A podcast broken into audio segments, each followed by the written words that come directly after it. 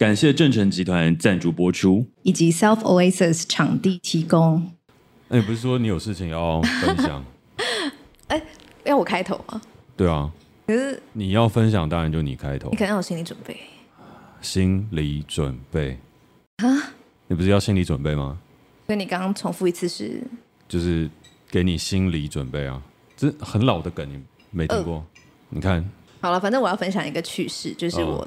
礼拜天的时候去参加 Street Voice 的一个音乐季，就是在圆山，然后是免费的。OK，然后在那边遇到一个我们的听众，然后他那时候就他就有私讯，哎，就是他那时候就私讯我说，哎，他他他在那个，就是他这个这个叫做 Park Park 什么 Park Park 什么的，就 Park Park，然后他就私讯我说，哎，我刚刚看到你，然后就是想说可不可以合照这样子，然后我就说好啊好，我现在人在哪里？因为那时候刚好听完最后一场，然后结果就反正还真的就遇到了，然后就是。就跟他，他就说他他从那些你不敢跟老板说的是第一集第一集就是听每一集都听，然后我就说那你有来过我们录音现场吗？他就说从来没有，然后他也没有就是好像也没有跟我们任何互动，然后我就说哎刚好我们礼拜三就是就是今天就有一场，然后就邀请他来这样子，对，哎是你对不对？对对对，然后那时候我就说，他就说他从第一集第一集就每每一集都听，然后我就说。我说你、啊、真的假的？我说你是 Jack 的粉丝吧？他说不是哎、欸，我觉得他太他太完美了，很有距离感。这样，然后我就直接说 他哪里完美啊？我说你今天来现场看看，他就没有很完美。对，讲完了我。我懂，我懂，就是你这个聊天最后只要铺最后这一句。对对对对，没有，因为我就是很直觉说他哪里完美啊？这样。好，那我们接下来即将进入到我们今天的录音，我们准备正式。哎，就这样，你没有要聊什么？你的什么松板猪什么的吗？音乐，请下。真的假的啊？欢迎收听《时代登出》，大家好，我是嘉凯。大家好，我是 Katie。《时代登出》呢会在每周二的傍晚五点上架，邀请你在下班时间跟我们一起短暂登出这个时代，保养一下你的人生账号。每一季我们会选出一个登出的主题，探讨这个时代的各种面向，尝试找出不一样的生活方法。而这一季我们所要聚焦登出的主题是。情绪，没错。而今天呢，我们要讨论的情绪是悲伤。然后我们要讨论，就是人为什么总是喜欢沉浸在悲伤里？沉浸哦，沉浸，沉浸式娱乐。没有人笑，这真的没有人笑。因为我只是觉得，我什么事都可以就 link 回你的事业，我都觉得我真的是你的品牌大使。那悲伤怎么跟松板猪融在一起？就是难悲伤的时候吃松板猪吗？你是要讲这件事吗？就心情不好的时候来吃松板猪吗？呃，也可以啊。哎，你刚刚是不是有点不爽啊？我刚刚没有不爽啊。但是你马上就直接开始要录音，我想说有点怪。不是，这是一种梗哦，就是让人意想不到的节拍节奏。因为因为有时候就是因为像我很爱看康熙，然后有时候我在看康熙，就是小 S 不是很喜欢弄赵哥，嗯，然后赵哥就有时候就会，我都不知道他是综艺，他是节目效果，我在假装生气，还是他真的生气。然后我刚就有一种，我不知道你是综艺效果在生气，还是你在真的生气这样。不是，刚刚那没有没有没有什么好好好要生气。但你就蛮不寻常的，就通常我们闲聊都会闲聊五分钟，但我们现在才闲聊，我我才我才讲完两分钟，就马上进我们的开场。我觉得就是刚刚那个 tempo 蛮好的。哦，是吗？对啊，就是你讲到一个东西，然后要吐槽，然后我觉得哎，戛然而止，毅然戛然而止，戛然而止，随便。就是就觉得刚好可以进我们的开场，对，这、就是一个很好、很舒服的节奏。OK，了解。好，那今天这一集，啊，你没有要讲松板猪啊？没有啦，我我其实没有那么执着松板猪。对对对，那只是你都那么硬要提，我只好说一下，就是我们最近绿洲有一批菜单的更新，嗯，然后里面有一个松板猪还不错吃，感觉蛮好吃的，嗯，有看到，感觉蛮好吃的，我蛮喜欢吃松板猪的。哦，是哦，哦，喜欢。好，那我们就拉回来。悲伤，悲伤，悲伤。松阪猪，不是啊，不是悲伤。对对对，我们为什么会沉浸在悲伤？对，好，这其实我本来就觉得，哎，悲伤这个主题在情绪片一定是一定要就一定要做的，只是一直没有说想到一个特别的切角，嗯、然后或是还没有那时候在排排我们这一期要聊的主题的时候，就一直还没有把它排进去。然后刚好前几次我们现场录音的时候，有观众提问说。哎，当我们在讨论快乐跟平静的时候，我们是不是要来讨论悲伤？嗯、就是哎，那个听众今天有来，我有看到，哦、真的，对，就是他，他在划手机。对，然后，然后我就觉得说，好，那呃，如果要讲悲伤的话，其实因为我从大概我记得我印象很深刻，就是我升大一的时候，就皮克斯有一个动画叫做《脑筋急转弯》嗯上映。然后它就成为了那时候我最最最喜欢的一部电影。嗯，因为其实我一直在，其实我真的到二十二岁之前都有一些情绪的情绪管理的问题，也不能说障碍，嗯、但就是我会很容易大悲大喜这样。嗯，对对对。然后就是所以很长一不小心就是会很容易，我要么就是非常非常的开心，要么就是非常非常悲伤。嗯。然后我看了那部电影之后，反正他就是在讲说，呃，他就是把人的大脑里面就是有很多情绪，然后就是有什么。应该是乐乐，乐乐就是快乐这个情绪。嗯、然后哀哀哀哀吗？悠悠悠悠悠悠，对悠悠。然后还有这个怒怒吗？就是嗯、呃，我可能会讲错，但是大家应该知道我的意思，就是怒怒。然后还有一个是怒怒，就是生气生气。然后有个是就是那个嫌恶，就是 disgust、哦。但是我忘记它叫什么了，就是。大概这四个情绪，然后他就是把它拟人化成，就是我们人类的这个大脑里面啊，这些这些悠悠乐乐啊，他们都会抢这个主控台。嗯，对，然后他就是这个主角，就是一个小女生。嗯，那她是一个非常快乐的小女生，因为大部分都是乐乐在抢这个主控台，嗯、就是呃让她就是总是很快乐这样子。哦，对对对对对。然后她这个故事就是在讲说，呃，在这个大脑里面，这个乐悠悠，她就有点觉得被排挤，因为她永远都不可能站上这个主控主控台，嗯、因为这个乐乐她是非常强势的，觉得就是。我们要让我们主人就是很开心，所以不能有悲伤的情绪，不行不行，这样类似像这样。所以，嗯、呃，这个我有点忘记剧情，但我记得，反正它的结局就是说，就是。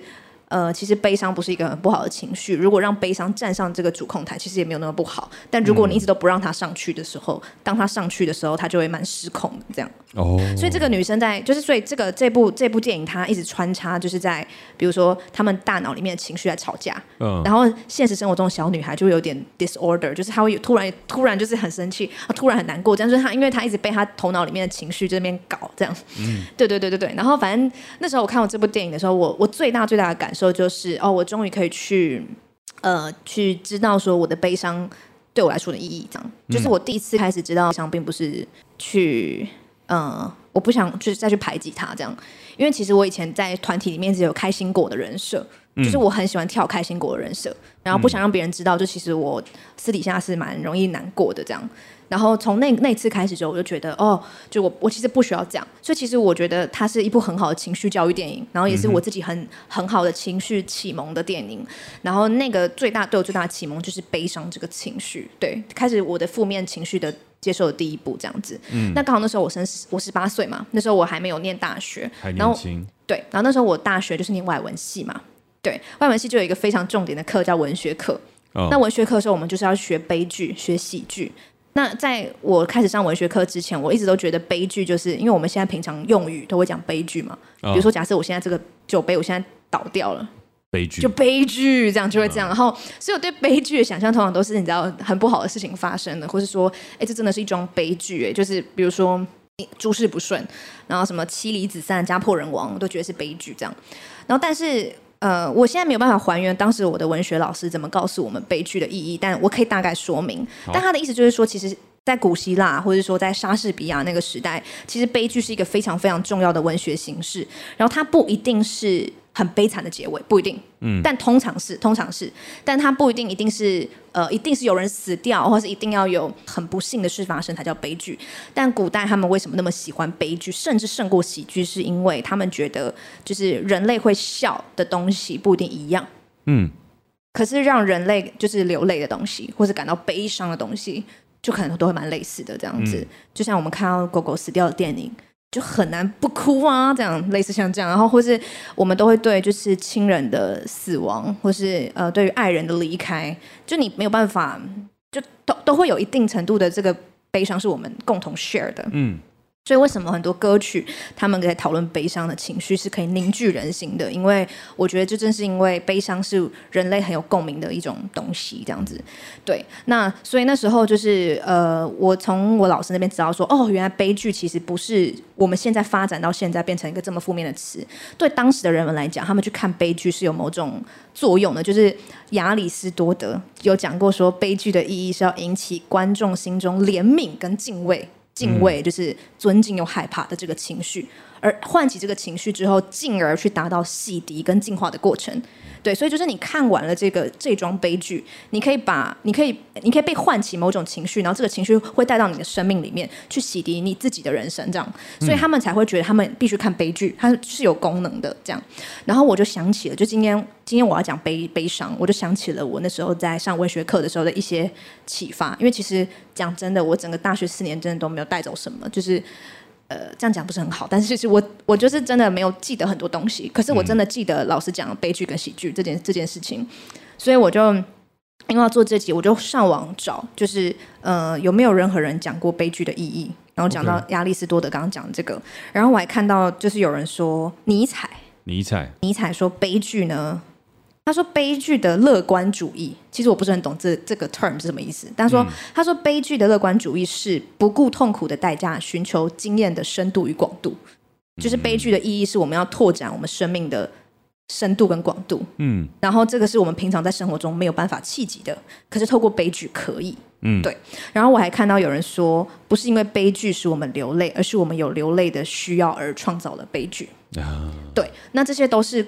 很多就是很多有名的人说关于悲剧的东西，然后这些都是西方的嘛，但我们东方的呢，鲁迅也有说过说，说他讲过一个定义，就是悲剧喜剧很有名的句子，嗯、他就说悲剧将人生有价值的东西毁灭给别人看，嗯、但喜剧呢，喜剧是将无价值的撕破给别人看，嗯、啊，我来解释这句话，因为我一开始看不太懂，他的意思就是说悲剧是以人生有价值为前提，嗯，所以因为有价值，所以你会痛，你会哭。嗯但喜剧呢，是以人生无价值为前提，所以就算你就笑看一切吧，没什么，笑一笑，笑一下。对，所以同样一个主题，比如说，假设一个男生他中年失业，然后妻离子散，嗯，他可以拍成悲剧，也可以拍成喜剧，嗯，端看你觉得人生有没有价值。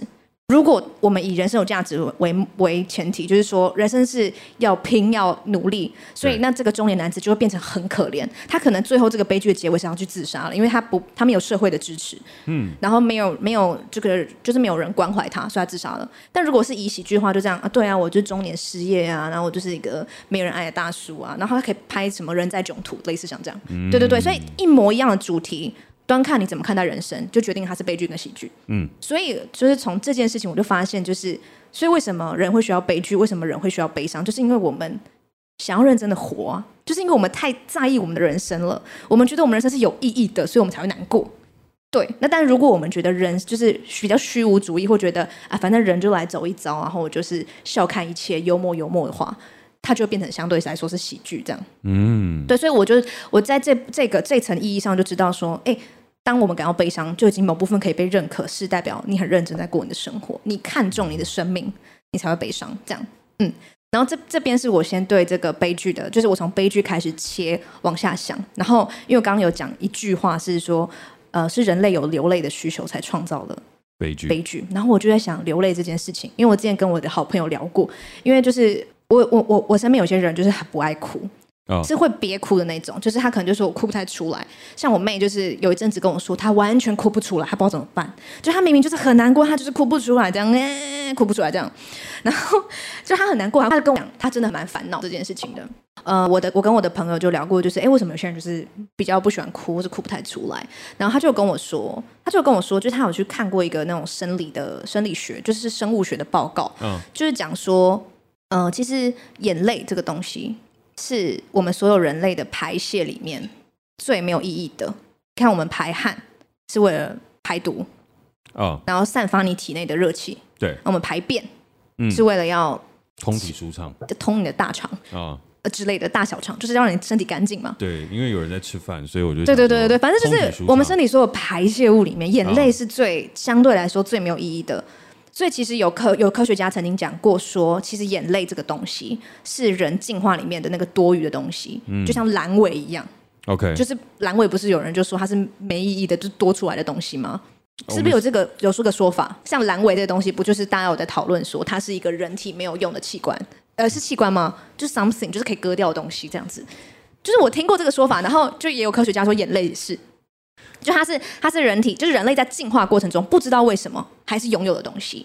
然后其实，在所有的生物里面，只有人类会哭，嗯，哭哦，就呃，像很多动物他们会流眼泪，但他们流眼泪的原因是，比如说沙子跑到眼睛里面呢，啊，他们就会流眼泪。那假设他们就戳快塞，他们也会流眼泪，就是没办法控制的那种.就是不得不哭的那种。这样，但只有人类会留下情绪性的眼泪。OK。然后也有科学家做研究，就是你被洋葱那个那个洋葱辣到，对，然后你比如说你沙子跑进去眼睛，然后你快塞那种，就是生理反应的流眼泪，跟你真的因为看了电影，然后你很难过而哭的那个眼泪，它的蛋白质质成分差非常多，它都是水哦。但差非常多，就是情绪是眼泪的蛋白质非常丰富，但我也不知道说这个是可以干嘛，可以吃吗？我也不知道。但就是，啊、水里面有蛋白质哦，眼泪里面就他说蛋白质或是什么某一种维生素非常丰富，但是他说是成分完全不一样的，但都是流下眼泪，但成分完全不一样。然后全世界所有的生物只有人类会哭。OK，那对，然后我刚刚就讲有科学家讲这个东西是。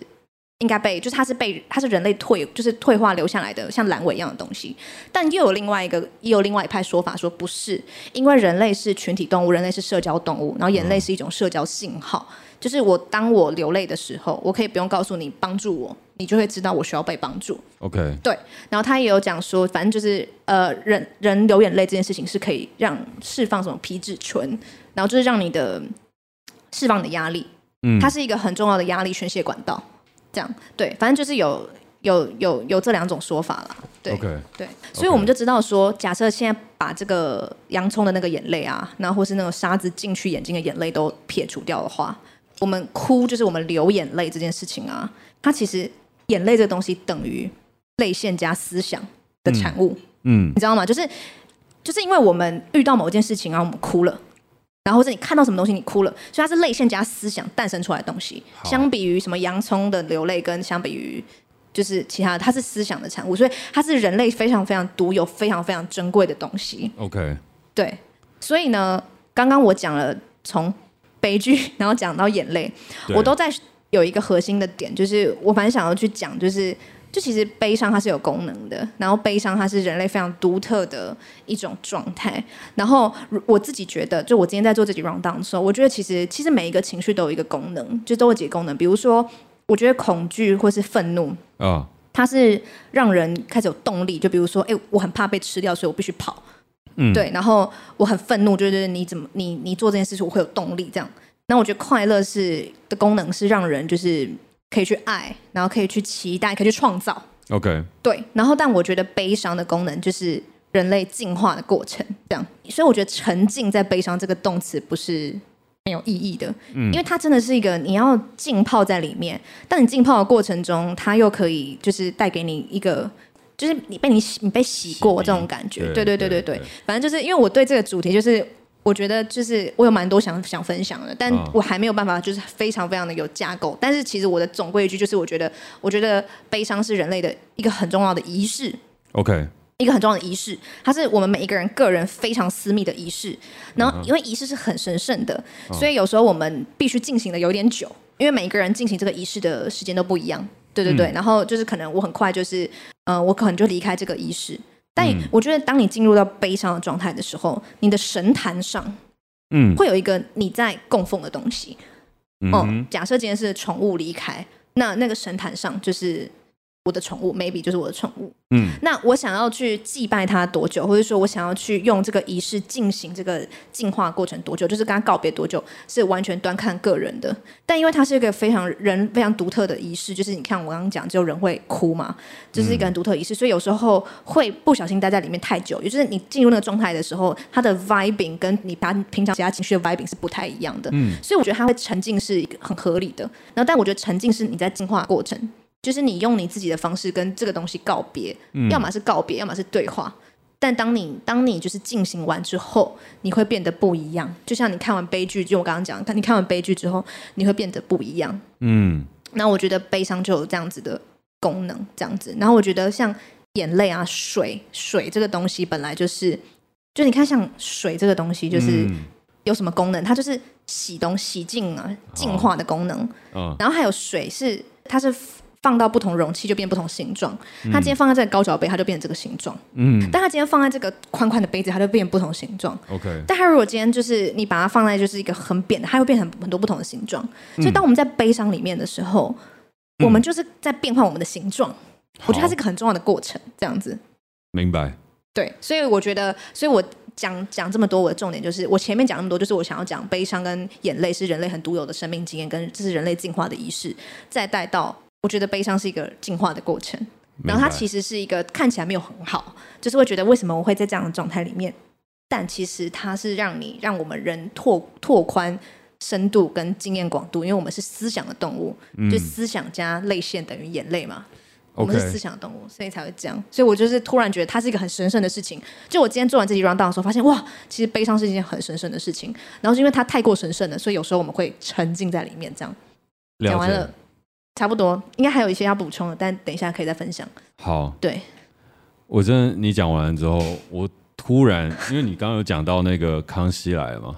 哦然后你刚刚讲完那一系列的东西，就也让我联想到当时在《康熙来了》里面的一位来宾，然后现在也晋升成为一个有名的主持人。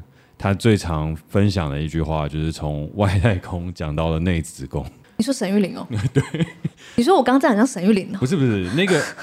那个接触的题材的广泛度，真的大概就是外太空到内子宫，全部都包罗万象。我们从文学、哲学，然后聊到生物学，然后再聊到心理学，然后再有形而上与形而下，有电影，有人生。啊，我就不想很逻辑的去分析这种东西啊。OK，呃，我觉得为为自己没有逻辑找借口。我觉得，我觉得其其实其实很棒，其实不错，其实不错。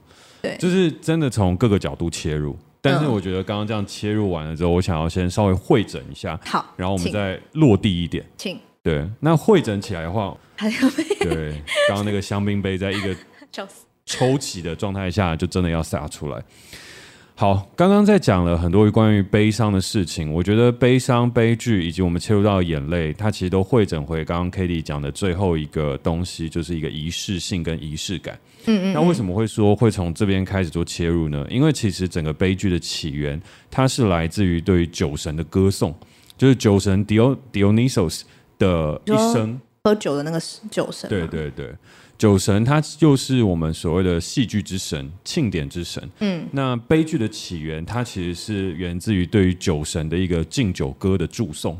嗯，哦，所以它会有个进场歌、合唱歌，然后到最后结尾。嗯，那这里面的话，它就衍生出了很多希腊著名的悲剧，其中是中期最有名，可能叫《伊底帕斯王》，就我们大家有听过的一个弑父恋母的一个故事。嗯，那如果没有人。听过故事的全貌的话，你至少也会对其中一个故事是有印象的，就是那个、那个、那个伊底帕斯王在面对人面狮身兽的时候，人面狮身兽跟他提了一个很重要的问题，嗯，就是提问说，到底什么样的动物是一开始是四只脚，后来会变两只脚，后变三只脚？对。那这个应该就是大家都有听过了嘛，所以其实无论如何，我今天没有要分享这个谜语跟伊迪帕斯王全部的故事，我只是要说，其实像这样的一个悲剧形式，它是来自于一个仪式，对于酒神的一个歌颂。嗯，那这个也符合到你刚刚去讲到的，为什么悲剧跟悲伤它都带有一种仪式感。嗯，然后其实也很认同你刚刚讲的，我们对于这些东西它都有一个主体性存在。嗯，那。悲伤这个情绪，在我生命当中，我自己觉得它最大最大，永远会摆在那边的一个东西，就叫做死亡和消失。所以，我们人为什么很容易沉浸在悲伤里面？和我们人的一生，它都在敬拜一个事情，就是死亡。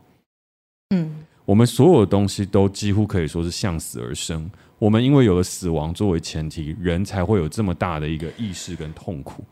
所以回过头来，那虽然是一个对于酒神的一个歌颂，对于他的一个敬祝，对于他的一个祝祷，但是也透过了这样的一个祝祷当中，我们知道酒神的一生其实是备受压迫的。嗯。可是我们就把他这样的压迫变成了一个英雄式的悲剧，然后让来让我们喜欢上像这样的故事跟我们自己的人生。嗯。因为悲剧的本质的话，就是你会面对到最后的消亡。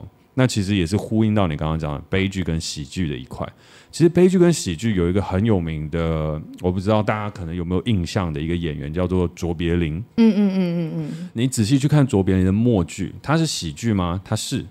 可是呢，你其实去看，它是一个出悲剧。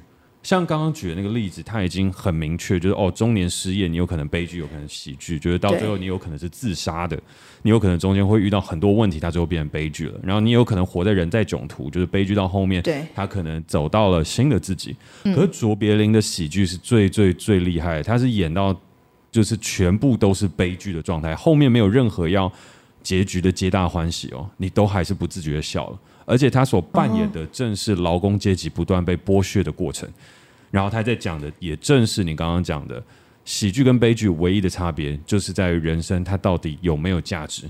如果我们死亡这件事情，就代表我们这个过程是无价值的，那我们的人生就变成一个荒谬的喜剧。对对，就是这样。所以我们就会有一种虚无感。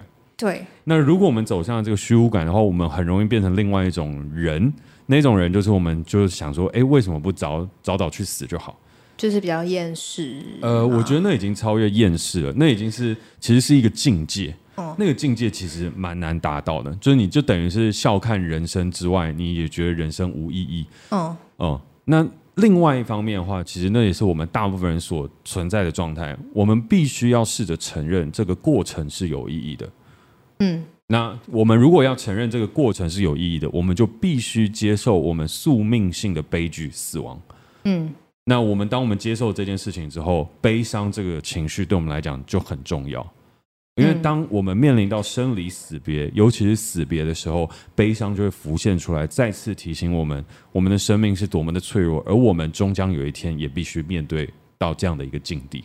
嗯，你有话想说？没有，就是因为你刚刚讲卓别林的时候，我就想到，其实我也有在查资料的时候发现，就是有一句很有名的话，就是说，所有喜剧的内核都是悲剧。这是一句很有名的话，嗯，就是所有这东西会让你笑的东西，其实就是你换个角度看一件其实有点悲伤的事情，嗯，就是你幽默看待一件，就像刚刚卓别林他都在演，就是比较劳工阶级的东东西，那个东西要悲剧可以很悲剧啊，对，可以非常悲剧，就是可以讲到资本主义的压迫，然后劳工阶级的辛酸，嗯，但是他用喜剧的方式去呈现，这样，嗯，然后我觉得你刚刚讲到一个很大的重点，就是悲剧这样，呃，悲伤就是我们在面对的东西，就是消消失跟。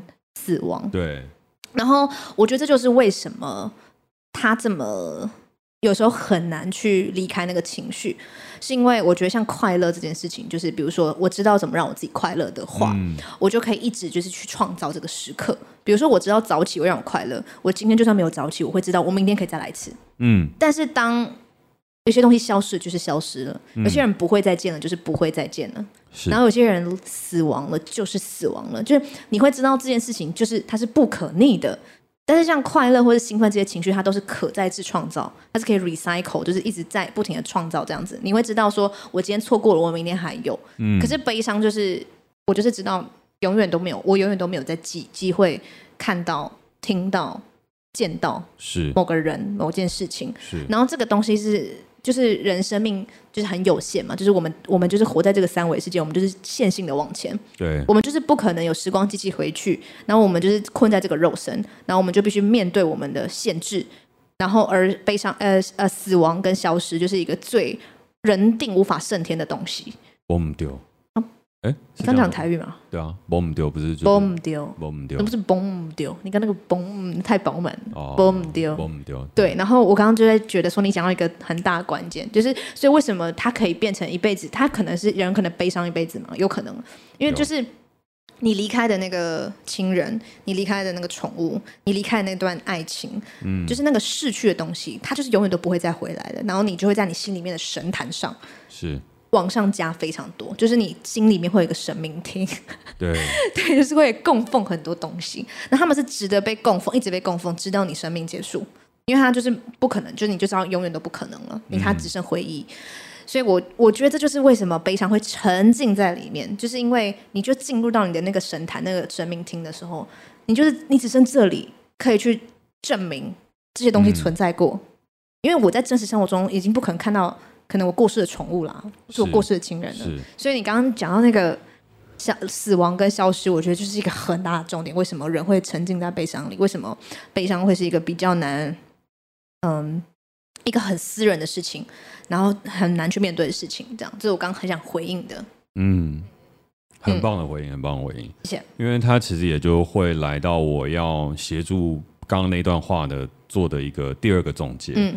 因为第一个我们总结出来的事情是一个仪式性，嗯，然后悲伤是具有仪式性，也具有仪式感的，因为它的起源，我们可以从悲剧当中去探讨到这一块。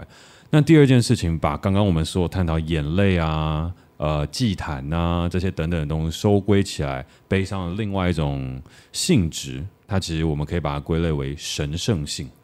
神圣性，神圣性，性，对，嗯，所以我觉得悲伤这个情绪是有神圣，是具有神圣的意义。嗯，神圣的意义就是因为它往往会来自于生命的死亡跟消失，嗯，无法再追回的。嗯，而那些无法再追回的东西，基本上我们都把它变成了我们的神话以及我们的信仰。嗯，所以回过头来，悲伤这样的情绪，相较于生气，相较于快乐，嗯，相较于其他的不一样的，譬如说我们前面有聊不甘心啊，嗯，或者是平静啊，这些什么等等，它具有一个神圣性。嗯，那如果更简化一点的话，我觉得它是具有神性的。嗯，我觉得悲伤的神性，它带给我们人很强大的一个洗涤感。嗯，那也要从这边，我就要切到我们这个话题的落地的部分了。嗯，那个落地的部分就是这个洗涤感啊。洗涤的好，我们人会得到升华，会认可我们生命当中更多的意义，嗯，会找到自我更多的价值，嗯。但这个神性跟这个洗涤感，它有一个小，也会有一个状态是，它一不小心就沉浸在其中，然后无法自拔出来。因为具有神性的东西，它的影响力会很大。对，有时候好的时候是一种洗涤，有些时候不好，它就让你溺死。对，嗯，所以我觉得今天在往下走的时候，前面我们比较理性的去探讨什么是悲伤，我们可以透过悲剧，可以透过很多不一样的东西来切入，我们总结出来，悲伤和我们讲的悲哀或悲这样的一个情绪，它其实是带带给我们一种仪式感。然后那个祭坛上面摆的是消亡这件事情，嗯，然后这个仪式感在祭拜的消亡，然后中间再加上了很多各个不一样的经历与过程之后，我们也有一个共同的发现，就是它带有一个神性，嗯，那个神性的事情是它有机会去洗涤我们，然后成让我们成为一个更好的人，或是让我们对于生命有更多的领悟跟更多可贵的想法的诞生。嗯，但是这个神性它有另外一面，就是会让我们不小心过分沉浸于其中，到达难以自拔的境地。而我觉得，我们今天我们毕竟还叫世代登出嘛，我们不是叫那个名词解释，对，所以我就想的事情是我们怎么样去面对悲伤这个情绪，然后什么时候我们应该沉浸于其中，什么时候我们应该要尝试登出它一下。嗯嗯嗯。那在切入到这边的时候，我想先分享一个我自己关于跟悲伤的一个经验，嗯，然后作为这个讨论的开始，呃。我刚刚一直不断在想，我是要分享一个故事呢，还是分享一个什么？我后来发现，其实不能讲故事，因为那个故事讲讲讲到后面，他就只是在讲一个我们大家共同都会可能遭遇的事情，譬如说亲人的离别，然后譬如说呃一段关系的结束，结束嗯、等等的。那其实讲这些故事，我觉得没有那么大的意义。嗯、可是我要讲我在悲伤里面的一个状态，嗯，然后是我非常非常有记忆的，我到现在依旧。会这样，嗯，那个状态是我会一直不断的重复听一首歌，无限的 repeat 到底。周杰伦的吗？不是，真的还真不是，对，不然嘞？是哦，你说不同的悲伤事件，你会听不同的歌？没有，几乎所有几乎都是同一种，所有的悲伤我都会。你也不用分享了，我只刚刚只是在调侃我，对，嗯、因为你一直很爱讲周杰伦。不是因为周杰伦最近发新专辑，知道了，全世界全世界都知道，全世界都知道。好，嗯、好，那拉回来，就是我都会听一首歌，是朴树的《平凡之路》。哦，嗯，然后我觉得那个就是会让我沉浸在悲伤的情绪里面，然后不想出来。哦，我会不想出来，然后我会把音乐放的非常大声，然后可能拿个一瓶 whisky，然后把灯光很暗，然后点个蜡烛。然后就是有些时候就纯粹听歌，有些时候就一直疯狂的打字、写文章，然后抒发这个悲伤的情绪。嗯、但是啊，在这样的一个情绪当中，当然引发他的有很多不一样的原因。可是我每一次只要进入到那个状态，我真的大概两到三个小时内，我就会接触到我内心最最最黑暗的一面，然后非常的可怕。而那时候我写出来的文字是很，我觉得是很有渲染力的。嗯，但是它很不适合发出来，就是基本上我在那样情绪下所写出来的东西，沉浸在悲伤里面的文字，我都觉得它具有一种魔性。嗯，但是如果它发出来的话，我觉得好像会不太好，就真的不太好，嗯、因为太私人、太私密了。那回过头来，在那段时间里面，我觉得我幸好是一个创作者。嗯，原因事情是因为我听着听着听着，然后写着写着写着，写完了之后，我有办法走出来原因是因为我写完了之后，我回头看那个文字，听起来有点有点有点有点自负或者自恋。对对对对，哎，为什么？你怎么知道？就哦，好，感觉一我对你的了解。好，就是你写完了之后，你会开始看自己写的文章。然后呢？然后就看一看，就觉得嗯，写的真好，哇！之前怎么没有写出来过？然后慢慢的，我就可以登出那个悲伤的情绪，不会在那边过度的游荡。OK，我先讲登出后那整个感觉，然后我再讲我有一次不小心游荡太久，在悲伤里面的时候，反正就是写完这些文字的时候，我就这样。反复的去读它，然后我看到这个词性之美，我看到这个这个这个这个描述是我以前从没写过的，那我觉得我的境界又更高深了一层。然后那时候我就会慢慢把音乐关小声，然后呢关小声的时候，我就会转成那种白噪音，然后我就喝那个 whisky 喝一喝，然后我可能就出去外面散步，嗯，然后回来了之后，基本上情绪就会稍微平复一些，嗯，可是也有过一次、两次、三次，反正就是没有很多次，但是一两三次。我是没有在写作的，我是就是一直在听歌，嗯，一直不断的听，然后一直一直卡在那个情绪里面，里面沉浸在里面，沉浸在里面，然后直接带着那个情绪、那个悲伤去睡觉。结果，我大概陷入了将近三个礼拜，快一个月的忧郁。啊，哦，你讲到忧郁了。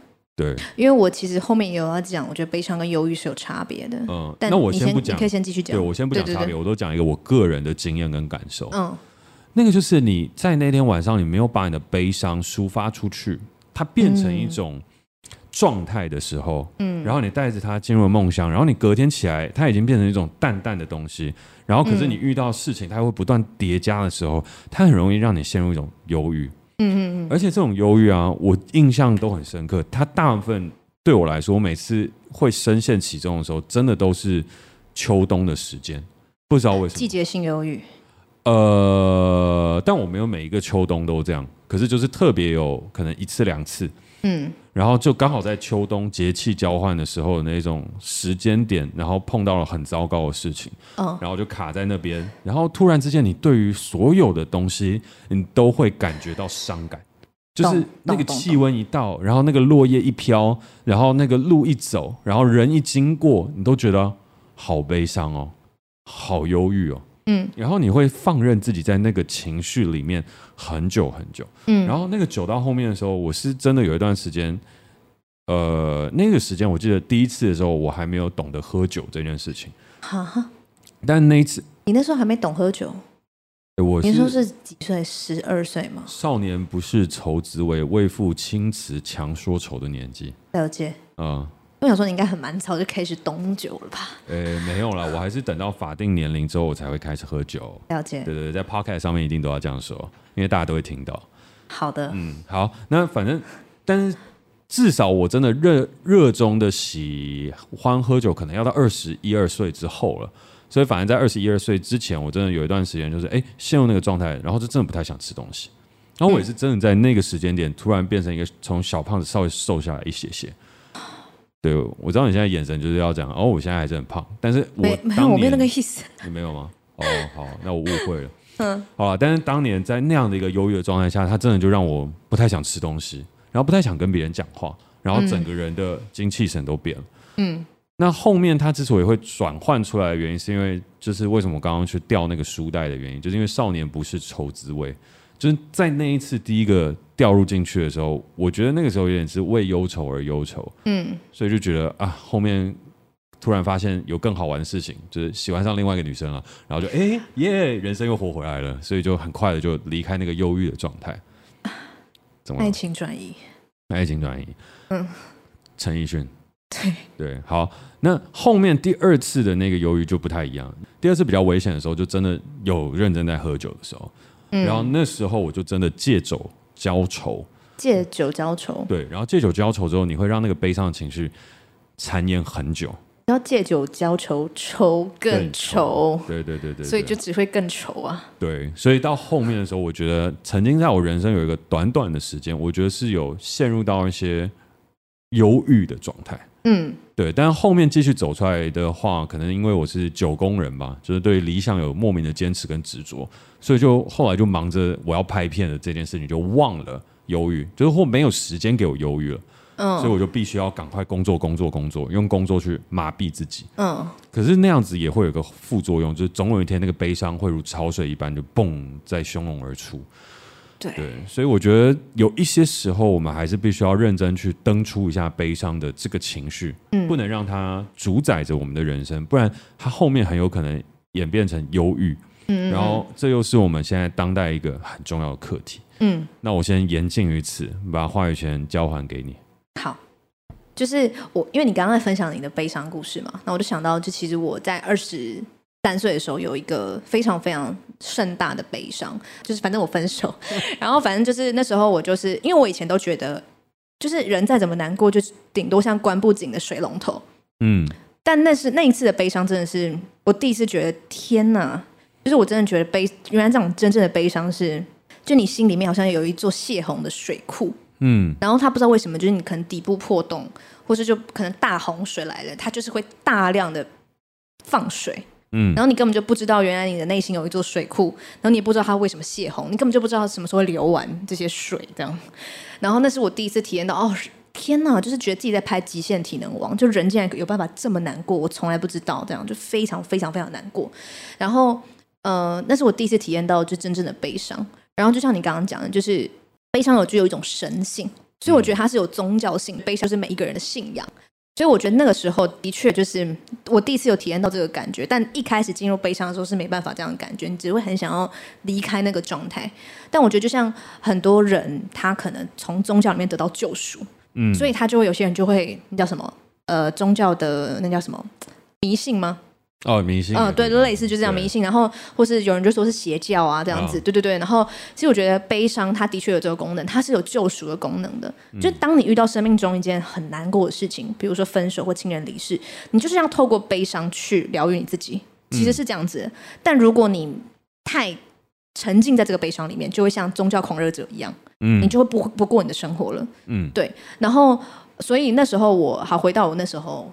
我那时候很悲伤嘛，我那时候就真的是哭了一整个礼拜。那时候我还在你的公司里，哦、我的办办公室就全部都是桌上全部都是白色的，就全部是我的卫生纸。就我每一天的生活就是以我消耗多少包卫生纸来算，嗯，就是一今天看到一包卫生纸没了，啊、哦，一天又过了，嗯，就是开始这样子去算，就每天都在哭，就是真的是干涸这样子，然后就化妆也没有用，就每天都在哭。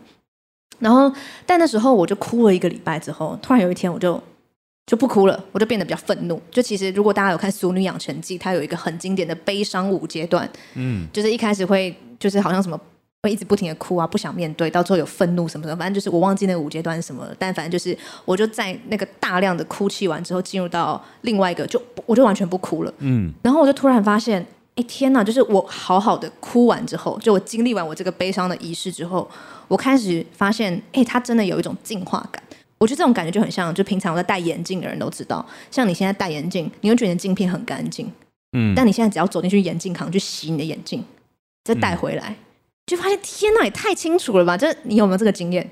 有。对，你以前都会觉得说，哎，我这样看很清楚啊，然后就觉得我都会看到，我不会撞到东西，对不对？然后就觉得我的镜片很干净。可是你真的要去洗一次。你洗完之后，你戴上就觉得天哪，原来这个世界是这么清楚，我怎么完全不知道？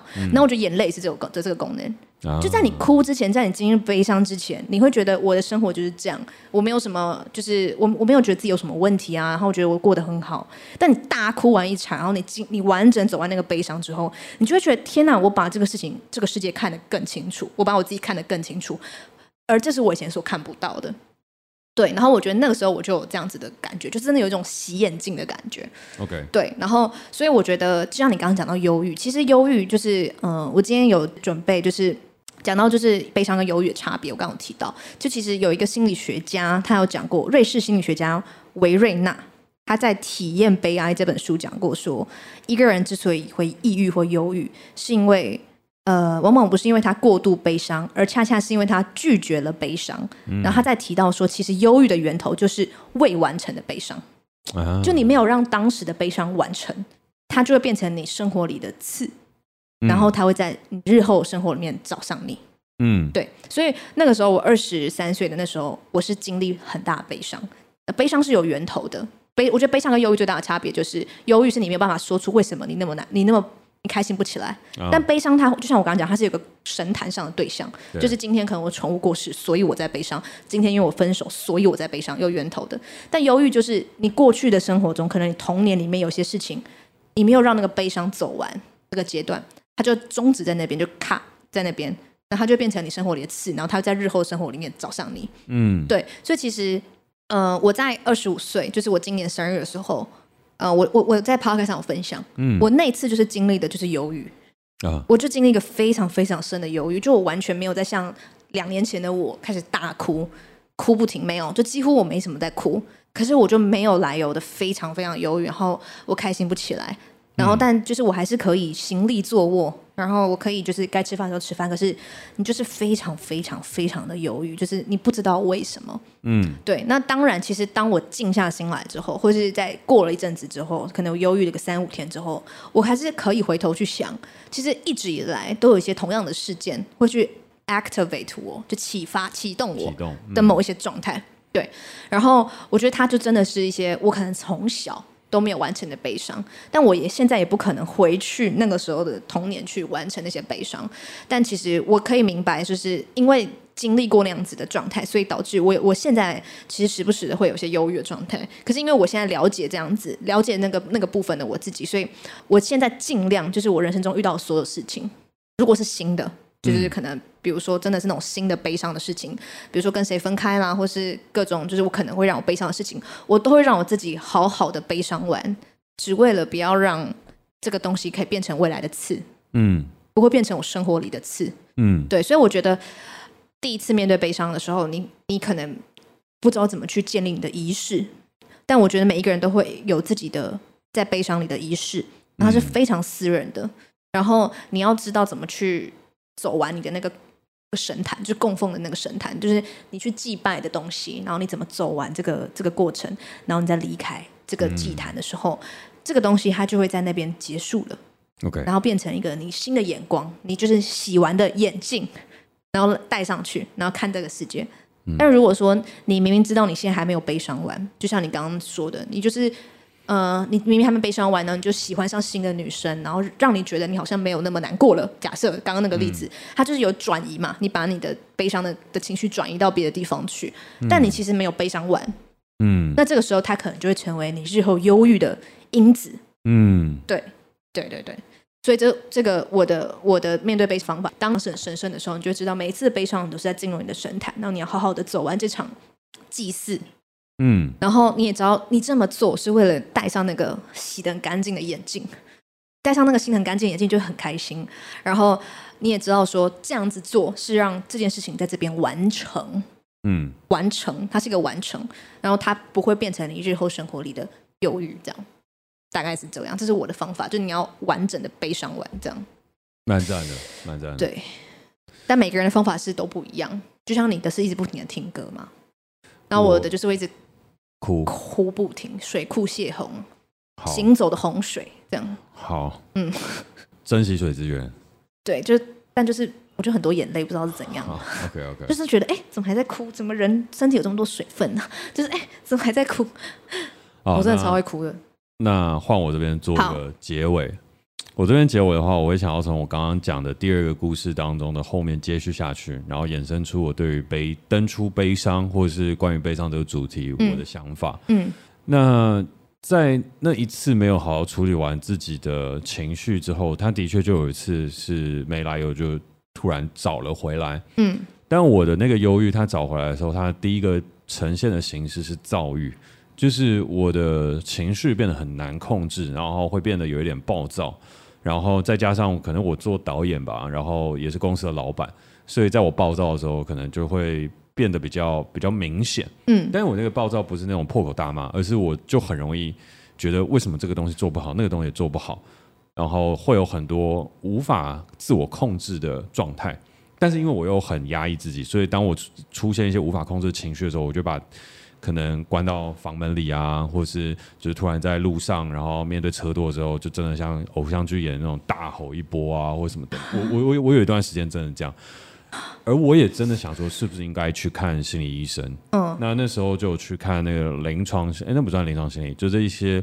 心理智商，心理智商，嗯嗯嗯，对，只是可惜后来没有用，因为我看太多心理学书，然后去看心理智商的时候，我就一直就在想他到底用什么方法在智商我，然后你会讲什么，然后后来还被我猜对，然后就完全没有智商的意义，好难搞哦，对，就很难搞，很难搞哎，对，花了钱之后变成在做田野调查，有点类似像这样，你可能要去灵性智商啊，你不能这种。对心理学的这个就是我后来要分享，所以我后来去研究灵性跟去思考这个东西，其实它对我来讲是有一个疗愈性，是为了疗愈我以前所发生的一个很大的悲伤。然后我在灵性的探索上面找到了我悲伤的出口，因为我觉得悲伤它带有神性，所以只能你用另外一种带有灵性的方法来去面对它的时候，你比较容易与悲哀跟悲伤共处。共处。对，但是我这边还是要，这也不是卫教了，但是我还是要跟大家讲，有一些忧郁跟有一些悲伤是你可以自己处理的，但是当某一些东西它已经影响到你的生理状况的时候，你可能变成一个忧郁症患者，你就是要去找医生，就是这个是我自己的想法了。嗯，对，但是我这边还是要跟大家讲一下，就是当你真的觉得自己已经忧郁到难以自理的时候，嗯，要去看医生，因为。悲伤过度，它引起的生理的机能跟反应，它到后面已经不是你可以透过情情绪和自我疗愈去完成的，它可能会需要更多的帮忙。但在还没有演进到那一步的时候，我觉得我很呃可以推荐大家的事情是，当我们遇到一些生命当中无法承受之轻，或是一些难以承受问题的时候，我们不妨可以去研究一下，无论是信仰。或是研究一下灵性的探索，嗯，然后多多的去思考一些这个世界它本来就无法解决的事情，嗯，那发生在自己身上无法解决的东西，它其实就可以被用一种更大的角度去看待，嗯，所以刚刚 Katie 分享的一个好好的完成自己的悲伤是很重要的，但是要好好完成自己的悲伤是一个不容易的事情。所以我觉得最后，如果说是一个可以实用的方法的话，我会有两个建议。嗯，一个就是找一个自己喜欢的创作，你只要有创造一些事情跟创作一些事情，你往往就可以把你的悲伤宣泄出来，然后变成另外一种具有仪式性的东西。例如，可能写一首歌，例如可能做一首诗，嗯，写一篇短文，然后这些东西会是你自己所喜欢的，不一定要发表出来。嗯，那第二件事情的话，就是去做更多的灵性的探索，因为这个灵性的探索，它会让我们像我刚刚讲，会知道世界更多未尽之处。所以你自己未尽的问题跟无法解决的东西，在这里面的时候，它会变成是一种人生的旅途吧，人生的旅途与探索。嗯，那我们就不会那么执着于要解决这个悲伤的源头，然后也比较能够辨认出我现在是在悲伤到了哪里。是不是还没有解决？然后我是不是应该要为自己放假？总结到最后，其实最最最重要的一件事情，就是想要在今天沉浸在悲伤的这一集的时候，聊到最后，大家可能不能说很关心的议题啊，但我觉得是一个很重要的事情，就是我们到底什么时候该为自己放假？这是我自己最近也常在思考，因为我的工作往往都是呃周一到周日，就是。随时都可以工作了，就是要工作都可以工作到爆这样，所以什么时候该放假，然后什么时候让自己放假，变成了我很重要的课题。所以变成在我们沉浸于悲伤的情绪当中，我们明了到我们会需要时间去处理它的时候，那就是我们需要让自己放假去与这个情绪共处的时间，反而不是那么样的适合再继续的工作，继续的逃避，继续的麻痹。所以，当我们能够认清自己，然后找到我们与悲伤共处的方式，无论是我们透过探索还是什么样的东西去尝试之后，我们比较容易去规划给自己的假期。嗯，嗯，然后那个假期不是周休二日，那个假期就是你的特休。特休用在出去玩上面，我自己蛮鼓励大家，特休它适时的可以用在你某一些要处理自己悲伤的时候，然后处理自己悲伤的时候也。尽可能啊，我的推荐都不是留在原地，都是可以出去走走，嗯，带着那个悲伤去晃一下。如果我们没有时间去创作或创造事情，或是我们没有这个习惯，那我们就知道自己处在悲伤的情绪，那带着它出去走走，我觉得这是一个不错的选择。那走走的过程当中，我们就在里面沉浸于其中，好好的感受。然后像 Katie 刚刚讲说的，就是我们洗涤完了之后，戴上一副新的眼镜再回来。嗯，只是我今天在准备这一集的时候，我本来最后最想讲的也就是这个。我觉得洗眼镜哦，不是洗眼镜啊，休假休假、哦、休假啊。对，洗眼镜洗眼镜洗眼镜是你洗眼镜给给你洗给你洗啊！我要讲的事情就是，我们现在很多的休假规划都是为了玩乐。可是我觉得，比起玩乐这样子的追逐快乐的这样的情绪，我觉得有些时候我们把休假花在悲伤上，其实也是一个不错的选择。就像是最一开始你提的那个脑筋急转弯，就我们都一直觉得，可能悲伤不是我们生命当中最重要的情绪，它不要放上主控台，它也不值得是我们休假的规划或是一个排程。但是如果我们今天都有这样子的一个时间，这样一个东西去做的话，那我们可以。把它放在我们的休息里面的规划，因为它跟为了去快乐同等重要。你要好好跟悲伤相处，才有办法一起前进。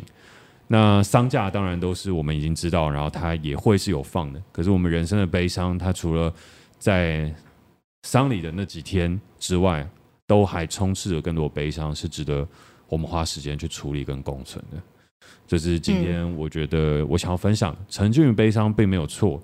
但是沉浸完了，在带有这个神性的洗涤结束之后，我们怎么样确定它是洗涤好了？我们可以准备再去迎接下一个悲伤。我们怎么样去迎接最终人的悲剧性？那都是要来自于好好相处跟共处。然后在这个忙碌的都市当中，为什么我们现在越来越容易忧郁？就是因为我们都会压抑为我们的悲伤，然后也走不出去。所以我觉得悲伤这个情绪是我们当代都市人当中特别重要。尤其如果你现在可能是一个上班族或是一个学生，正在不断的在通勤当中在听我们的 podcast 的话，那我也是很诚挚的推荐大家。正因为我们如此的拥挤，所以没有一个好好空间让我们好好悲伤。我们可以好好规划看看，是不是有一些未尽的悲伤，我们可以去处理一下，或是当悲伤袭来的时候，我们可以给自己更多的空间。同意。那你最后有要补充些什么吗？好像没有哎、我觉得我刚我今天讲很多了。好，那我们在节目的最后呢，就是来到了一个最悲伤的时间了，那就是我们的、嗯、哦，对，因为已经逝去了，这个时间已经过了，我们已经来到节目的结尾。了解。对，所以我们接下来就头尾呼应哦。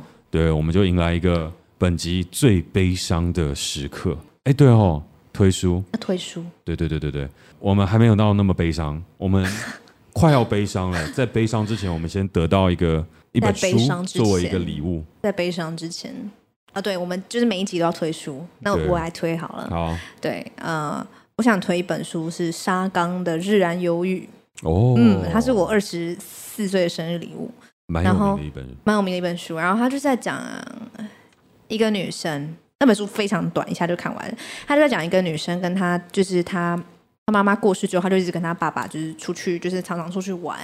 嗯，这样，然后但他很小，他才十五岁吧，所以他其实也没有很搞清楚，就是为什么，就是妈妈过世之后，爸爸会有点变得有点风流这样子。嗯，然后反正就是他，他爸爸就是在不同的女人之间，就是来来回回这样，但他也都接受，就是哦，新的阿姨，新的阿姨。然后这个故事的开头就是他们去度假，然后他爸爸跟他妈妈的一个好朋友，就是好像要结婚，然后他就是在讲说他怎么面对这个。他的心路历程那种感觉.但这本书一点都没有在讲什么大苦什么的，他就是在讲这个。我觉得他就是在讲这个女生的忧郁啊，就是她生活中的刺，嗯、这样就是她怎么看待这整件事情。她年纪这么小，这样子就是日安忧郁。嗯，然后它是一个很蛮有名的，就是应该是蛮有名的一本书，沙好像是沙冈的第一本书。然后沙冈就是一写这本书就一炮而红，这样。哇，对，那推荐给大家，很适合当就是床头书，一下就看完了，它超薄的。好，对，那感谢 Cady 今天的推出，嗯，然后我们也即将迎来我们这个节目最悲伤的时刻。但是在这悲伤之余呢，我们还是想要再次邀请你在每周二跟我们一同短暂登出这个时代，解构社会，实现自我悲伤。啊？那我们刚刚讲悲伤带有神性，它跟成长是一样的，所以我可以类推替换一下。好怪，好，没错，让我们的人生账号都可以登出一下再启动。那如果大家有空的话呢，都欢迎来 Self Oasis 找我喝一杯，一起悲伤一下。嗯，然后因为最近小忧郁，所以一直都没有时间去撰写晚安信。但是大家还是可以订阅这样。我记得我在写，只是我都不想发而已，因为我很忧郁这样。这应该只是你的推脱之词。也是，但就是我之前就是状态很不好啊，写、哦、不了啊。好，我是虽然你说悲伤说要创作，但没有办法分享。好，我是嘉凯，我是 Kitty。那如果你喜欢我们节目，欢迎小额赞助我们，链接会在下方的资讯栏当中。有任何想跟我们说的话，也欢迎在 Apple Podcast 给我们评分加留言，或是透过底下的链接私讯给我们哦。那我们下次见，拜拜。拜拜。